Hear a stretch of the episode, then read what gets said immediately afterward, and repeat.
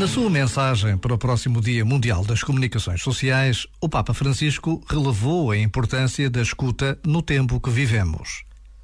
A capacidade de escutar a sociedade é ainda mais preciosa neste tempo ferido pela longa pandemia.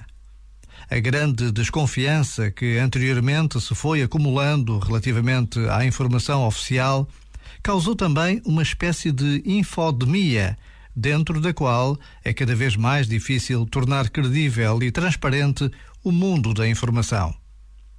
Por vezes, basta a pausa de um minuto para sentirmos como é decisiva esta capacidade de escutar.